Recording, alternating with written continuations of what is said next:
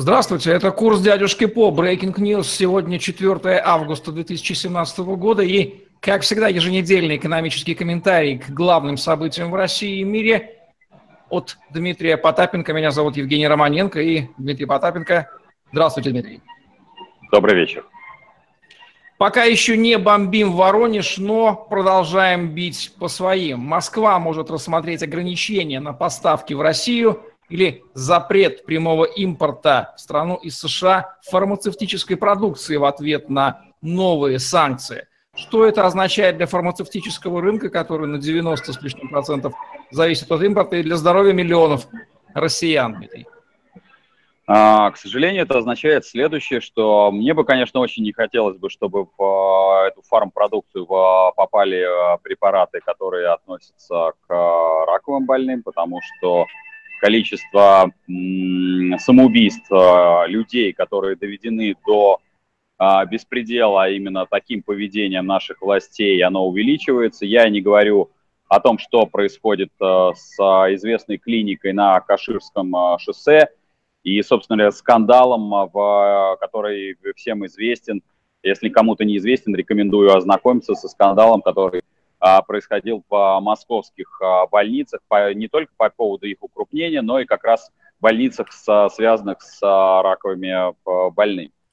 Поэтому, конечно, назвать симметричным ответом, ну, я могу привести другой симметричный ответ. У нас есть здесь такой господин Рогозин, очень известный наш такой, можно сказать, а антипод эм, э, одному из э, наших ястребов э, из Соединенных Штатов, господину Маккейну. Так вот, его недавно не пустили в Румынию, более того, потом как-то были проблемы с Молдовой.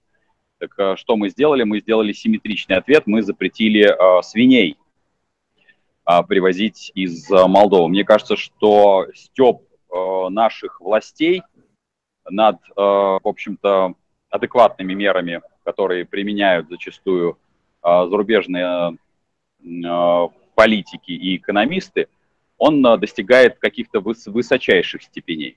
Но вернемся к нашим согражданам. Значит, у нас, к сожалению, те лекарства, которые производятся, они производятся по-прежнему из э, ингредиентов, э, которые импортируются – и все, что у нас производится, а, к сожалению, является в большей части так называемыми дженериками, то бишь а, лекарствами, которые якобы являются аналогами. Но как только вы сталкиваетесь с реальной болезнью, и у меня таких историй, ну, скажу, что больше сотни, а, практически все врачи говорят, если вы хотите реально вылечиться, то, пожалуйста, покупайте зарубежные лекарства.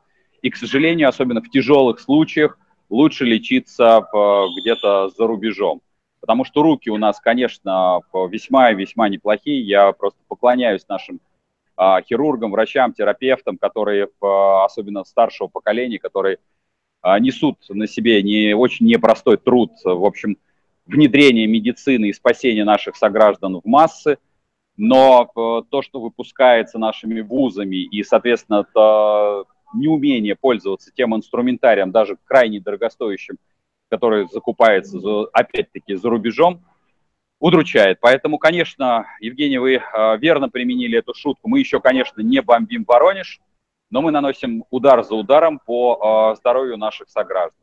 С учетом того, что, я напомню, те, кто забыли, у нас а, демографическая ситуация, мы находимся в жесточайшей демографической яме, и к 2025 году мы потеряем от 13 э, до 17 э, процентов трудоспособного населения. Сейчас у нас есть так называемая естественная убыль наших сограждан, то есть мы попросту вымираем как нация, и никакая миграционная политика, псевдомиграционная политика, я сразу по, по, по подчеркну, а, завоз мигрантов а, и выдача налево-направо российских паспортов не имеет никакого отношения к миграционной политике конечно, никаким образом не спасет а, расчет так называемых государственных мужей, что им есть, будет кого а, трясти а, так называемые социальные налоги и пополнять кубышку. Поэтому Воронеж мы, конечно, не бомбим, но граждан наших гробим а, весьма конкретно. Возвращаемся к нашей любимой реновации. Утвержден список из более чем 5000 домов к сносу. Говорят, что две трети собственников приняли решение. По осени начнется переселение народов. Чего нам здесь не сообщают и чего ждать до конца года? А, ну, не сообщают а, самого, конечно, главного, не сообщают, а, откуда возьмутся деньги потому что на реализацию этой программы по самым скромным подсчетам нужно 3,5, э, насколько мне не изменяет память, триллиона рублей, а это несколько годовых бюджетов города Москвы. На самом деле забыли еще, конечно, туда посчитать это подключение коммуникаций и их, э, скажем так, э, улучшение. Поэтому эта сумма суммарного, там, по моим оценкам, где-то будет около 10 триллионов. Значит, этих денег, конечно, Москва нету и будут занимать у наших любимых сограждан. Поэтому те, кто в городе прозывают в городе Кагалым, Красноярск, в бараках, вместо того, чтобы, в общем, заниматься планомерным исключением барачного фонда как такового, а, будут укрупнять город Москва. Меня как москвича это не радует, и могу сказать, что поскольку создавать такой искусственный псевдофинансовый центр, у нас много всяких было мегапроектов, и вот, а, судя по всему, мне создать финансовый центр не удалось, но в центр по откачке бабла, а, причем я сразу могу сказать, не, пожалуйста, не вините здесь Москву, если бы это был Кагалым, и там бы проживали те же самые чиновники, это бы было бы такая же ситуация. Поэтому виновато не место, а виноваты те, кого вы сюда присылаете – для того, чтобы нами правили, потому что, как вы видите, нами правят, в общем-то, в основном э, понаехавшие, так называемые. Вот, и правят они, в общем-то, для, для своей пользы. Не сообщают нам также то, то что по стоимость, в общем, э, главное для, что теряют наши москвичи, ключевым фактором является стоимость земли и подведенных коммуникаций – Любой строитель вам скажет, что главное это не коробка, а вот именно как раз стоимость э, этих сочетанных вещей. Просто за затратным методом, если посчитать, одна комнатная квартира в пятиэтажке затратным методом с землей, с коммуникациями стоит реально в районе 30-35 миллионов. Ну и третье, конечно, забывают всем разрекламировать, на, съездить на ВДНХ и посмотреть стандарты отделки. Внешне домики покрашены, конечно, красиво в желтый и оранжевый цвет. Внутри так называемый улучшенный линолеум.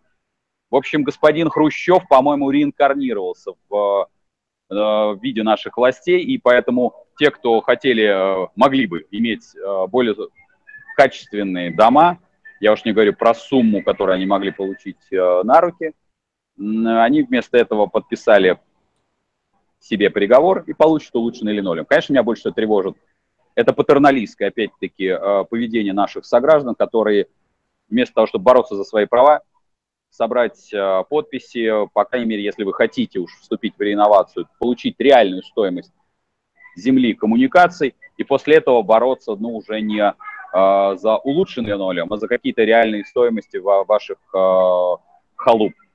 И, конечно, тревожит поведение наших э, коллег, моих коллег-предпринимателей. Под реновацию попало 2929 а, предприятий. Из них а, в наш проект, который мы а, помогаем предпринимателям бороться за свои права, вступило всего 12%. Все остальные, кого бы мы не, отзван... не отзванивали, провели тектонический труд по, с помощью наших волонтеров, которые пытались вытащить предпринимателей на контакты, чтобы они просто отстаивали свои права без какой-либо там нашей заинтересованности. В общем, количество этих людей незначительно. К сожалению, я не могу за наших граждан бороться за их же собственные права. Если человек хочет жить с улучшенным линолеумом, вместо того, чтобы быть гражданином сильной и великой страны, значит, он будет жить с великим линолеумом. Видимо, великий линолеум – это такая эпоха, в которую мы вступили.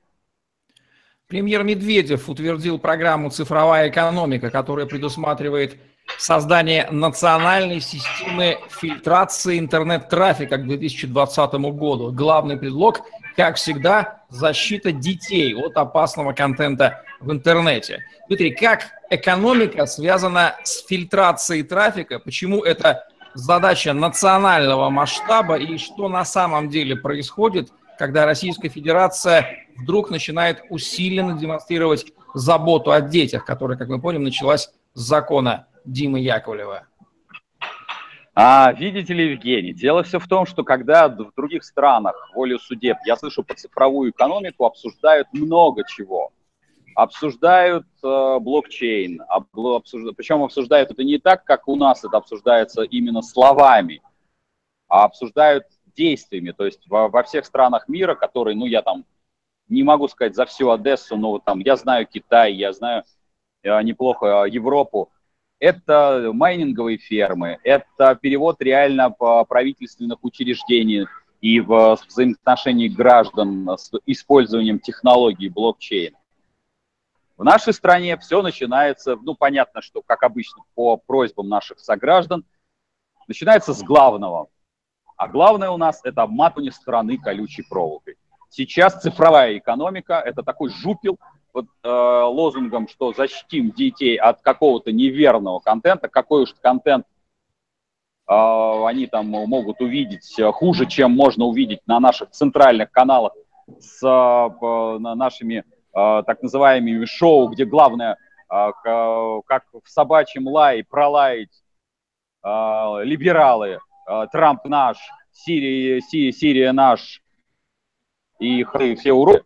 Это вот это главные три-четыре гавка, которые нужно произнести в, в, в любом массовом каком-то шоу. Главное, обвинить оппонента потом еще, в, естественно, в русофобии, потому что это пятый, так скажем, компонент вот этого мертвого коктейля, то, конечно, вот цифровая экономика в таком виде не начнется. Э, в таком контенте начнется э, такая Северная Корея лайф.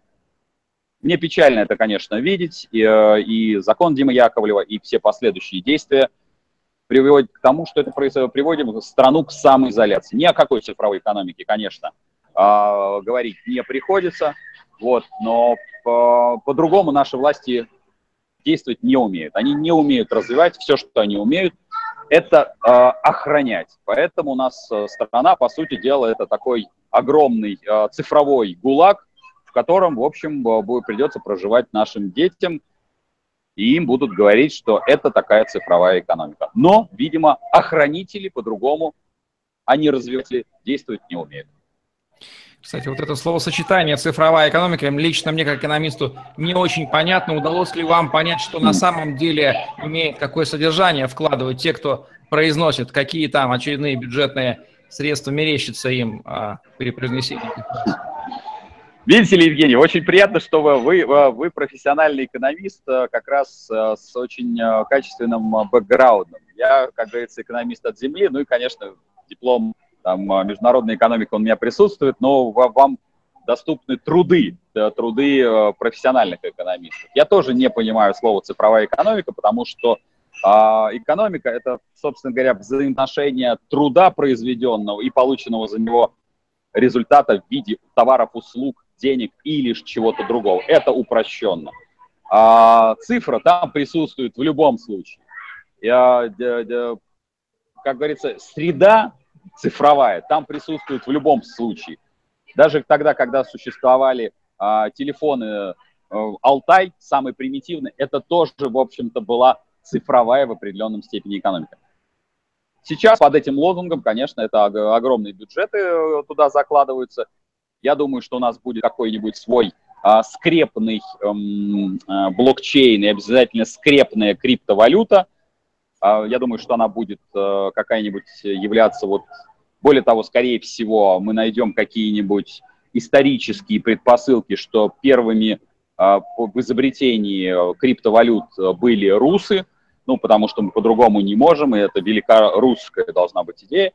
Вот, э, поэтому здесь это просто, конечно, очередной попил э, бюджета под э, новым лозунгом. Раньше было у нас, напомню, лозунг инновация, модернизация, ну а еще при начале советской власти у нас еще не закончилась коллективизация и электрификация. У меня единственная всегда просьба, пожалуйста, вот давайте от цифровой экономики вернемся к примитивному. Закончите, пожалуйста, туалеты, закончите, пожалуйста, канализацию – очень хочется, чтобы наши сограждане жили не в бараках и ходили не на улицу, особенно в удаленных наших регионах, а программа канализация была бы закончена, ну, хотя бы к выборам, э, но не действующего, ну, и не здравствующего, и будущего здравствующего президента. Вот такой вот не без иронии и сарказма, но в то же время полный здравого смысла и жизненной логики и призыва ответственно принимать решения и думать своими головами о том, что нам творят власть придержащие от Дмитрия Потапенко программе «Курс дядюшки» по Breaking News. Задавайте вопросы в комментариях там, где вы видите это видео. И ответят на них в следующих выпусках. Мы выходим еженедельно по пятницам на каналах Дмитрия Потапенко и. Подписывайтесь, чтобы быть в курсе новых выпусков. До новых встреч!